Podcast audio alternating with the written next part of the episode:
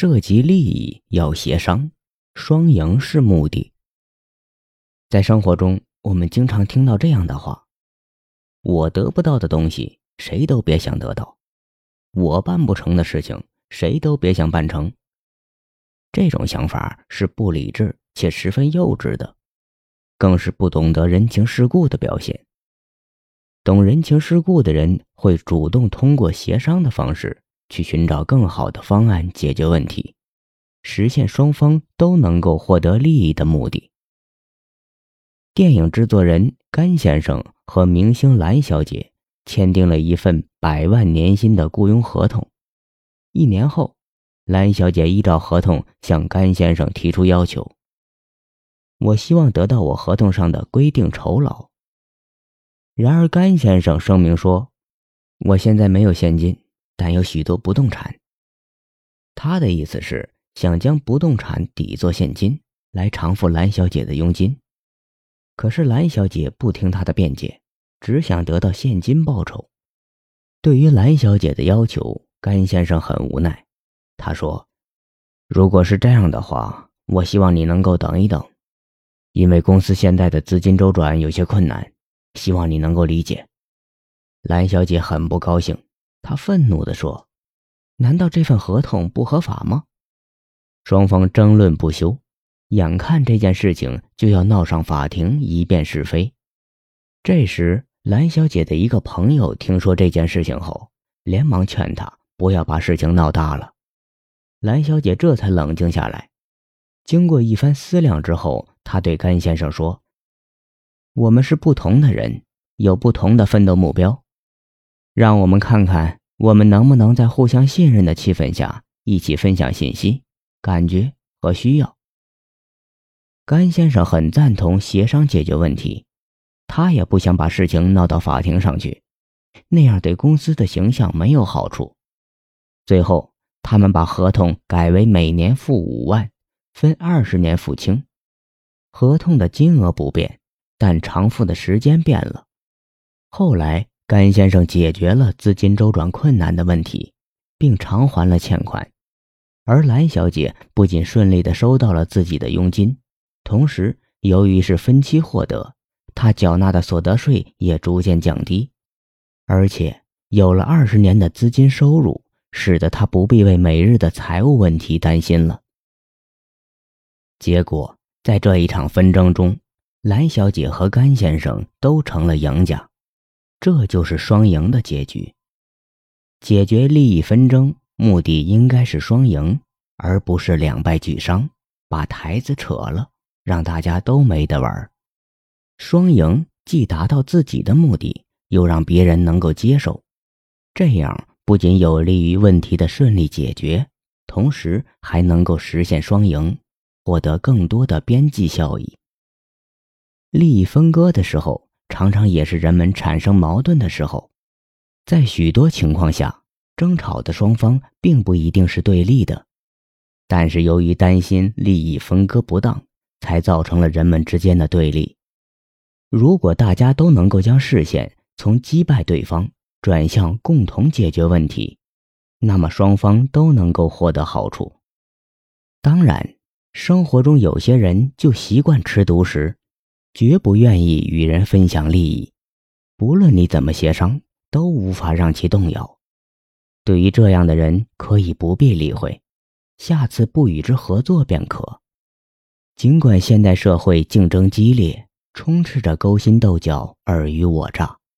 但真正有所成就的人，绝不是吃独食的人，彰显自己并衬托别人，才是立足社会的智慧。否则，不仅会损害他人的利益，还会伤害自己。有一只狮子和一只狼同时发现了一只小鹿，于是商量好共同去追捕那只小鹿。他们合作良好。当野狼把小鹿扑倒时，狮子便上前一口把小鹿咬死，但这时狮子起了贪念，不想和野狼平分这只小鹿，于是想把野狼也咬死。野狼拼命抵抗，虽然野狼最终还是被狮子咬死了，但是狮子也因此受了重伤，根本无法享受美味。事实上，生活中最让人们厌烦的就是分配不均或一方独尊的行为。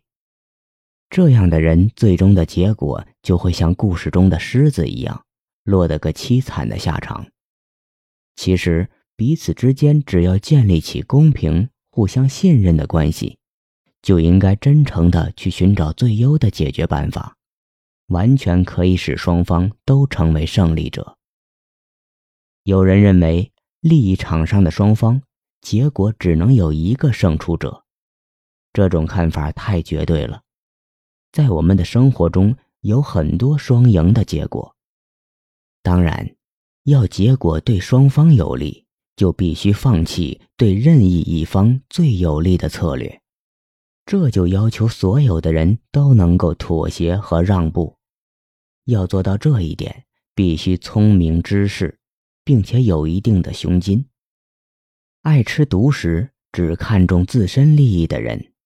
或者动不动就跟别人拼命，弄得鱼死网破的人，都不适合在利益场上走动，他们终将被淘汰。在农田的旁边生长着三个灌木丛，每个灌木丛中都居住着蜜蜂。有一天，农夫看到这些灌木丛，心里想：这些矮矮的灌木没有多大用处，反而会遮挡农田的阳光。影响庄稼的生长，不如把它们处理掉。农夫打算将灌木丛砍掉，这样既解决了农田的遮阴问题，又能得到几把好柴火，真是两全其美。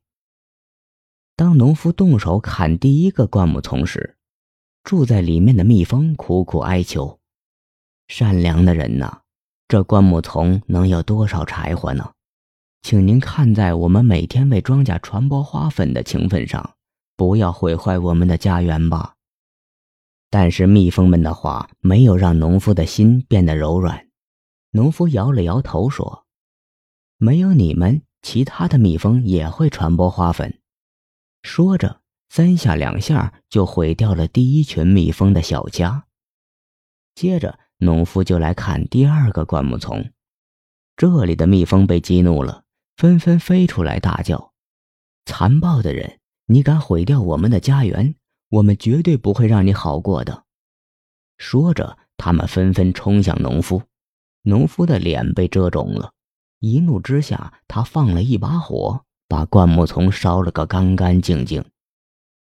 当农夫面对第三个灌木丛时，蜂窝里的蜂王飞出来说：“睿智的人呐！”我想跟你说说这个灌木丛给你带来的利益。你看看这些树木的木质多么细腻，成材以后一定能卖个好价钱。你再看看我们的蜂窝，每年我们都会生产很多蜂蜜，这些都会给你带来不菲的经济收益。如果你将这里的灌木丛全部毁掉，除了得到一堆只能燃烧几次的柴火之外，将什么也得不到。农夫听了这些话，思索了一会儿，便心甘情愿地放下了斧头，与这里的蜜蜂合作，做起了经营蜂蜜的生意。第三群蜜蜂通过利益协商，圆满地获得了生存和发展的机会，而农夫也拥有了更好的获利方式。二者达到了双赢的目的，问题自然就很好的解决了。